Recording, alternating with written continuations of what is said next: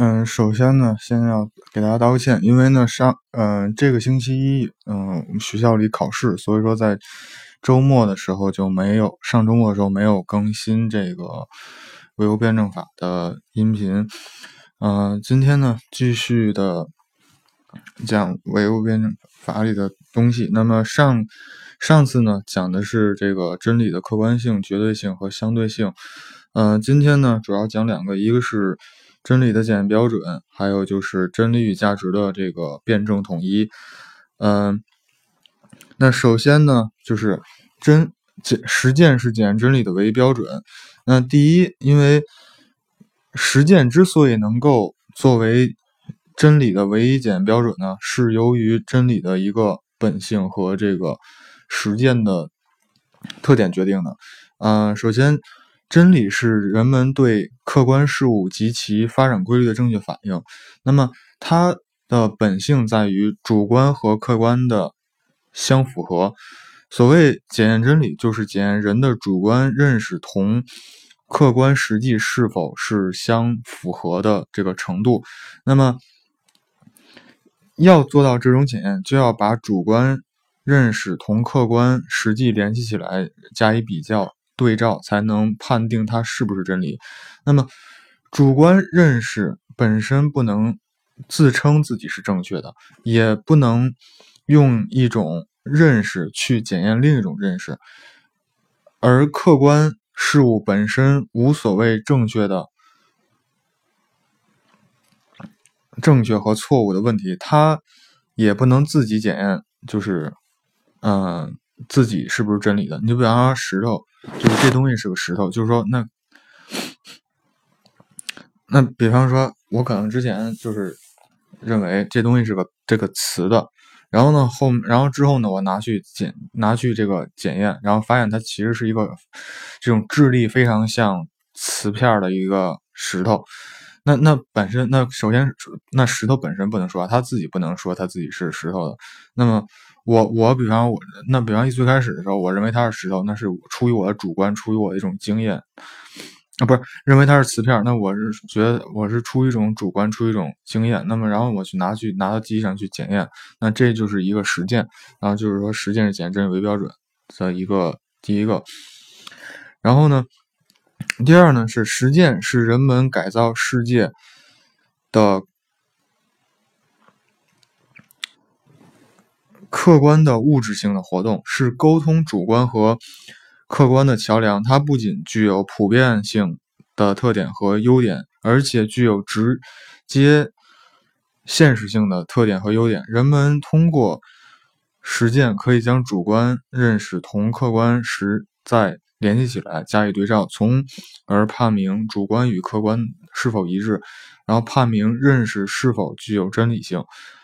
实践是直接检验实践的直直接现实性是作为真理嗯标准的主要依据。那这有一个非常要注注意的，就是在在第一点里面有一个，就是说主观认识本身不能自称自己是正确的，也不能用一种认识去检验另一种认识。那因为，那这里讲就是说，你不能就是，因为认识本身首先是不能这个说自己是正确的，也就是说，认识要先第一个认识要先通过这个实践，才能判定出它到底是不是是不是这个正确的。然后呢，然后呢，可能因为有些检验呢，可能是这个需要进一步，那么再进。需要进一步的，就是有需要一个那个先决条件。那么，比方说，先要那首先先要检检验这个先决条件是不是正确的，然后之后呢，再再用这个先决条件出来的结果，然后再加上实践去检验下一步的这个认识。那所以说，就有时候，比方人们总说先提出一个假设，然后之后呢，通过这个假设去证明这个结论。那首先一点就要，首先要先先去检验这个假设是否成立。这个假设就就是说，你凭什么能得出这个假设？还是说，就是你主观臆断的这假设是对的？那如果说你这个假设本身是不存在，那你后面的所有推论其实都是不对的了。那这个就是说，这个就是说，一个认识不能去验检验另一种认识。然后呢，再有就是说，这是，然后咱们继续，然后在实践检验真理的过程中，逻辑证明可以起到重要的补充作用。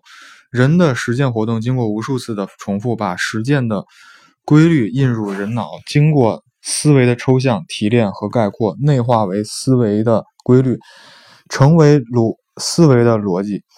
用逻辑的是把它固定下来，就成为人的逻辑思维的有效工具，并逐步的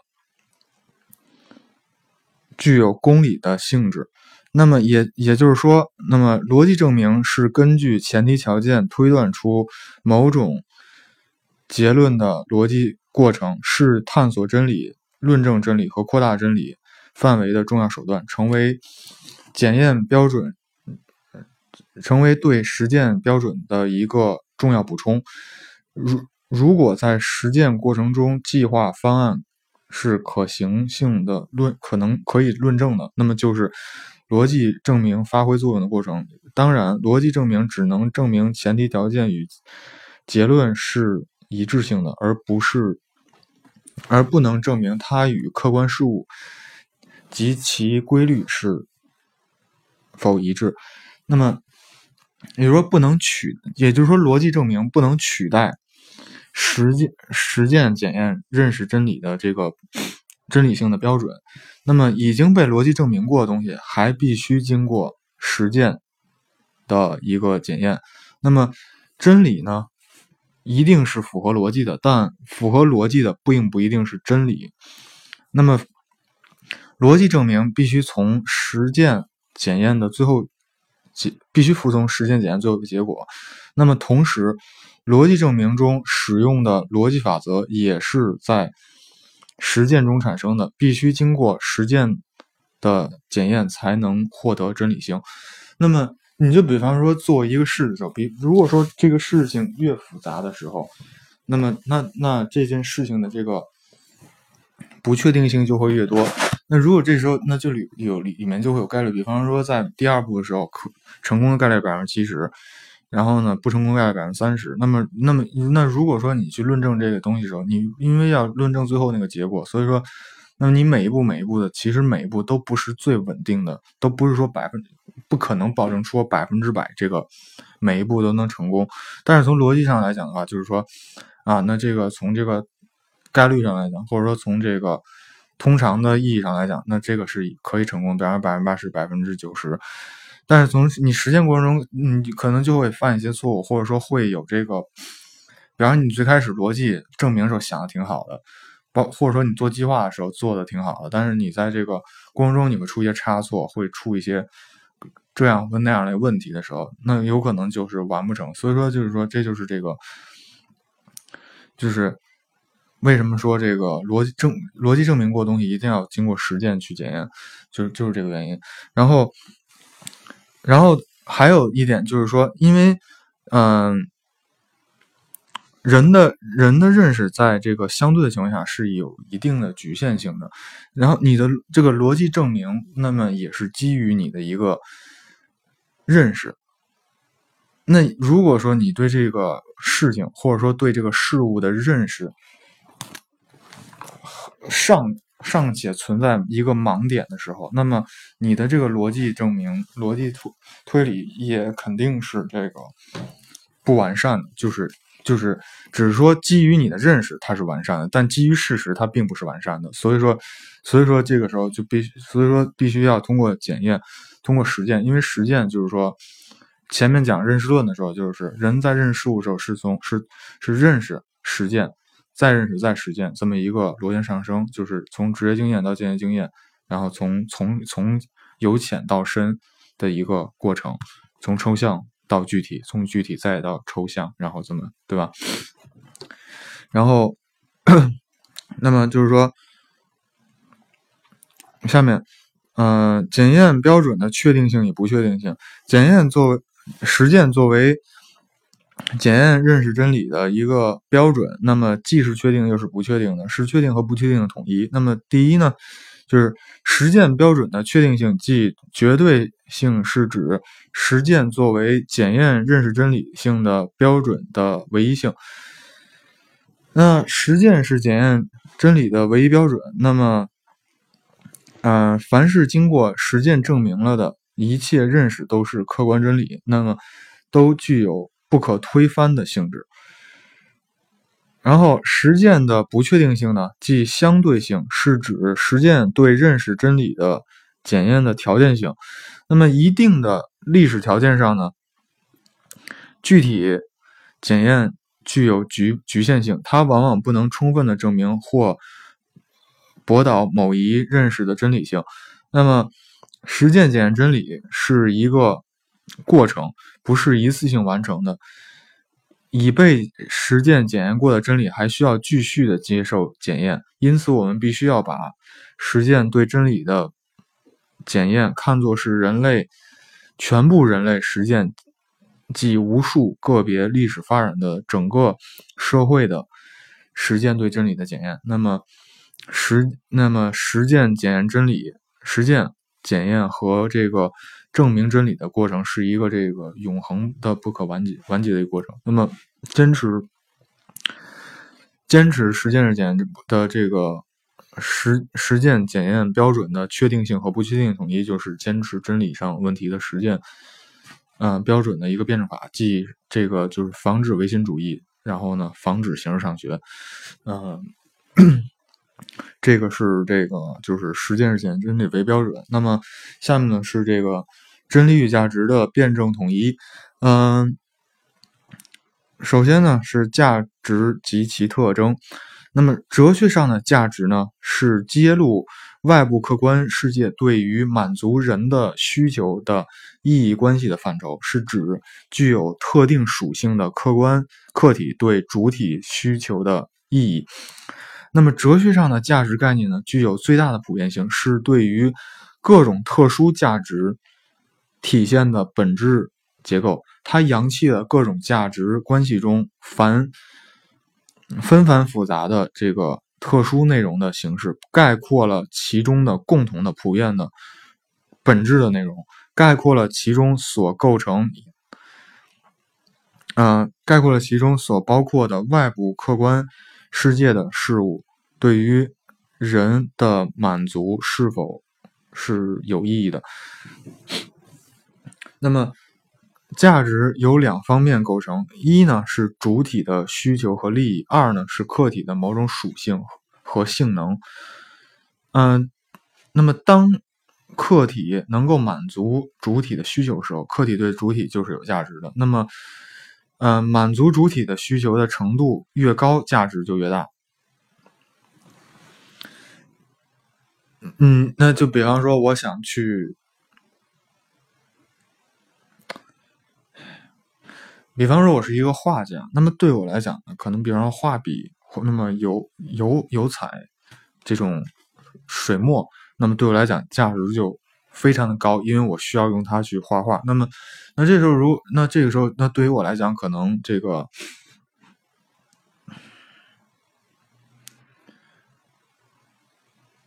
比方像足球，像像锤子，像锯子。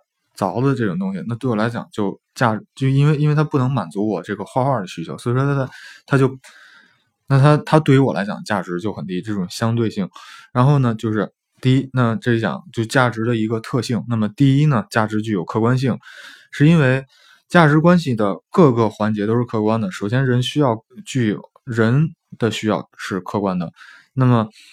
其次呢，用来满足人的需要的对象也是客观的。最后呢，满足人的需要的过程和结果也是客观的。那么，呃，第二呢，价值又具有主体性。那么，由于价值关系的形成是以主体的要求为主要主导因素的，因此，客观事物的某种属性能够能否具有价值及。具有任何价值要以人的需求为基准，那么同一客体对于不同的主体的价值是不同的。就像我刚才说的，就是啊，我是一个画家，那么画画，那么油彩对我来讲价值比较高。那么，那么相对来讲，那比方说这个油彩，包括画笔，那么对于一个工人或对于一个农民，那他他就价值就很低。就那这里例例子还有就是，比方说药物对于一个健康人来讲就没有什么直接的价值，那么对于病人来讲，它就具有直接价值。那那第三呢，价值具有社会历史性。那么由于价值关系的主体具有社会历史性，因此我们的需要实践以及需求满足形式都是表现为历史这个历史性和这个社会性。那这嗯，第四呢，就是价值具有多维性，任何一个层次的主体都体现为了一定的一个整体。那么由于主体需求呢是多维性和复杂性的。而价值客体也具有多多方面的属性。那这里举个例子，比方说一棵大树相对于木匠、画家和这个植物学家，那么就会有不同的这个价值。那比方说木匠呢，他看大树呢是木材；那画家呢看这个大树呢，可能是这个色彩、色调。这是一个自然东西，那么想怎么画它？那植物学家呢？他就是一个这个研究对象。这个呢，就是这个价值的多维性。然后呢，呃，那这里呢，就是这个价值的特征。那么主要是四个特征，就是客观性、主体性、社会历史性和多维性。然后呢，下面是这个。价值评价及其这个功能。那首先，价值评价的一个特点，嗯，价值评价呢是一种关于价值现象的评价性的认识活动，是主体对客体的属性、本质和规律的认识基础上，把自身需要的内在尺度运用于客体对于主体和客体的关系的一种。评价，那么它主要有三个方面。第一个方面呢是，评价是以主体的价值关系为认识对象的。那么评价的认识与认识性的认识不同。那么，嗯，认识性的认识呢是对，呃，认识性的认识的对象是客体，以 客体本身的反应。的状态为反内容，以获得这个客体的对于客体的真正的认识；而评价性的认识呢，则是以客体和主体之间的价值关系为这个反应内容，以获得客体对于主体的意义的一个目的。就是说，这东西对我来讲是一个什么样的目的，而不是说啊，这东西是这个，比方说这东西是是 iPhone，它有什么什么样的功能。这个叫认识性的认识，是评价性认识，就是说啊，这东西，iPhone，它对我来讲有什么样的一个用处？对我来讲有什么样的好处？那相对于，比方说可以有个比较，相对于三星的这个 S S 系列，它它这个优点在什么地方？那它缺点在什么地方？那我我我是选择 iPhone 还是选择三星？这叫这个。评价性的认识和这个认识性的认识之间的一个区别。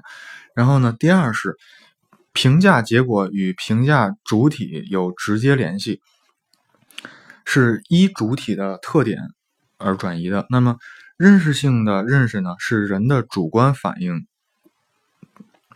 客观的过程。那么一个正确认识呢，是不依不同主体的。具体特点为转移的，那么而评价性认识呢，是这个，因为评价认识它是基于一种价值关系的反应内容，所以说那在这里讲，这里呢就是说，那它就会以一这个主体，也就是说，比方说人人的这个，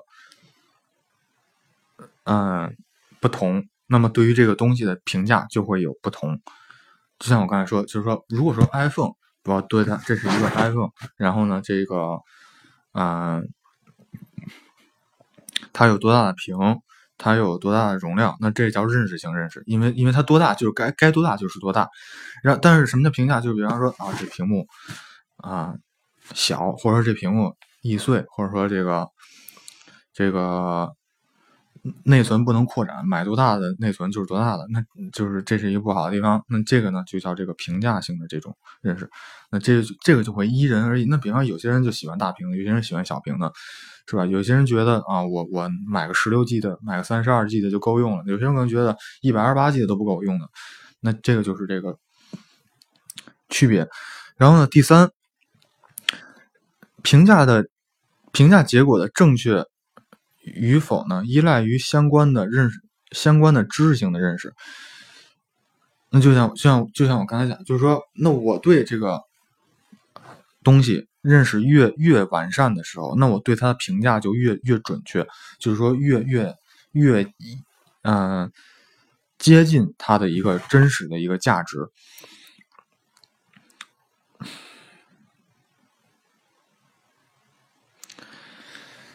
啊，好，那之后呢，就是这个真理和价值的一个辩证关系。嗯，真理和价值，那么在实践中呢，真理既是制约实践的客观尺度，又是实践追求的价值目标之一。即通过实践获取关于外部世界的科学认识，而价值价值则是实践追求的根本目的。同时，又是制约实践的主体主体尺度。真理和价值在实践的一个基础上是辩证统一的。那么，真理和价值呢，在实践过程中的一个辩证统一关系呢，体现在三个方体现在三个方面。第一呢，成功的实践必然是以真理和价值的辩证统一为前提的。那么，人们在认识的实践活动中，能够通过一定的自我调节来决定真理和价值的冲突，实现真理与价值的统一。任何成功的实践都必然是既遵循真理尺度，又遵循价值尺度。那两者有机统一的结果呢，就是真理，就是一个结果。那么，遵循真理尺度，即我们通常说的这个按科学规律办事。那么，遵循价值尺度，就是说满足人的需求。无论是何种实践，都必须要把这个按科学规律办事和满足人的需求相结合，才能成功。那么，第二呢，就是那这里这里稍微这里多说一点啊，就是按按按科学价值办事和这个满足人的需求。为什么相结合？什么意思？你就比方说，我在这个听一些节目的，听一些其他节目，就比方说创业的节目的时候，那其实看到好多人可能在这个微信刚刚出来的时候，刚有的时候，可能就已经想到了，就是说这种类似于现代这个微商的这样一个商业模式。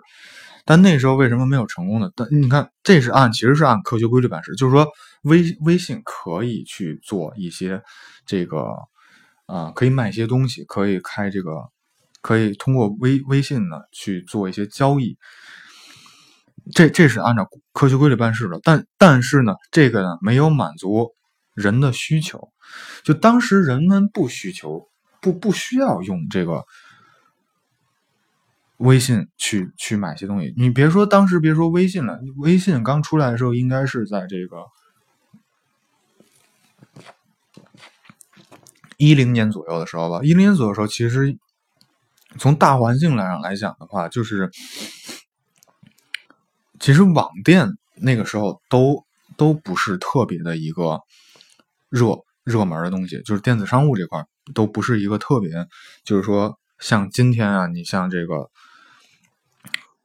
买东西都在淘宝啊，在这个苏宁，在这个，呃，比方那买书在当当啊，然后这个买些买些东西在京东啊，或者说一些在淘宝，就是说一过节的时候，比方双十一、双双十二，就是恨不得就是把钱全花，恨不得就是说这个。全天都在这个这些网上去去买东西，但当时当时并不是这样，当时大家还是倾向于去这个商场里买东西，去实体店里买东西。所以这是这样，就是说，它确实是按科学规律办事的，但是它没有满足人们的需求，所以说它当时在当时那种情况下就没有成功。就是那么又过了几年以后，那么在近几年，你看微微商出来，因为这，因为慢慢从从相当于是这个，首先是人们对于电子商务这块儿，呃，有养成了一种消费习惯以后，然后逐渐的，然后呢，就是进一步的微商一个这样。那这里其实扩展起来非常多，就比方这个新旧事物之间的一种关系问题，什么什么这样。那么这是第一点，就是成功的实践必须以真理和价值的统一为前提。那么第二呢，是价值的形成和实现实以坚持真理为前提，而真理又必然是具有价值的。那么就是说，人们对于实现价值的追求构成了实践的动因，但价值的实现必须以真相关真理的正确，嗯，把握为前提才能成功。这是因为这个实践中的价值目标作为一种预见性的评价认识，它的它的确它的确立是以对主体。及其相互主客体的这个相互关系的一个真理认识为依据的，没有这种真理性认识，就不可能形成一个正确的价值目标。这是那么第三呢？真理和价值在实践中认识活动中是相互制约、相互引导、相互促进的。那么相互制约表现在什么呢？是一方面是真那个价值的实现有有赖于相有赖于对。相关真理的把握，真理的发展水平制约着价值实现的一个程度。另一方面呢，真理在实践中被检验的过程，则有赖于实践在有赖于价值在实践中被实现的状态。那么，相互引导表现在一方面，实实现价值是人们追求真理的目的，认识活动的指向是受价值追求的。指向规规定的另一方面，真理的不断发展也引导着人们进一步推出新的价值追求。真理的发展同时也影响了价值发展的方向和程度，互相促进。互相促进表现在什么呢？就是一方面，真理的发展促进价值的实现，使人们的价值追求更合理。更符合人类的自身发展的必必然性。那么另一方面就是说，真理的不是价值的实现，激发起人们的探索真理的热情，推动着真理的发展。人们在实践过程中，通过真理与价值的相互引导、相互结合，那么就是然后实现了这个价值的具体的历史统一。那。嗯，这是这个真理价值的这个辩证关系。那么今天呢，讲了这个实践是检验真理为标准和这个真理与价值的一个辩证关系。那么这今天举了一些，嗯，在不同的地方举了一些例子。嗯，那下回呢，讲的是这个，那么是这个真理的真理这个。部分的最后一个就是真理与价值、真理与实践的一个统一。然后讲完这一期以后呢，相当于这个真理方面的东西就算就是认识方认识论这方面的东西就算完了。然后下面呢是讲这个唯物史观。嗯，当然，其实虽然这个专辑的题目叫唯物辩证法，那么其实呢，我这个。但是呢，如果说讲唯物辩证法，其实呢已经算是讲完了，就是把这个在讲认识论之前算讲完了。其实现在讲的东西呢，应该叫做嗯，马克思的思想，就是马克思马克思的思想呢，主要包括了这个唯物辩证法、认识论和这个唯物史观。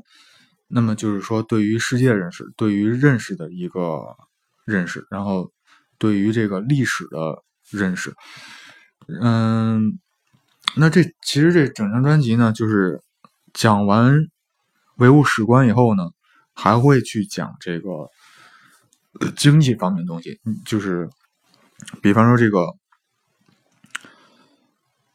资资本资本主义的一个形成，然后，嗯，还有就是说这个资本主义的发展的一个历史进程，然后再加上这个后面的这个一些社呃社会主义的发展，嗯，就是。结合历史吧，然后还有就是一些社会主义的一些理论，那然后包括一些共产主义的一些东西。那讲完共产主义以后，就是就算把这整张专辑讲完了。那后面还有很多的内容，嗯，那今天内容就到这。那么希望大家呢能够去这个关注我们的。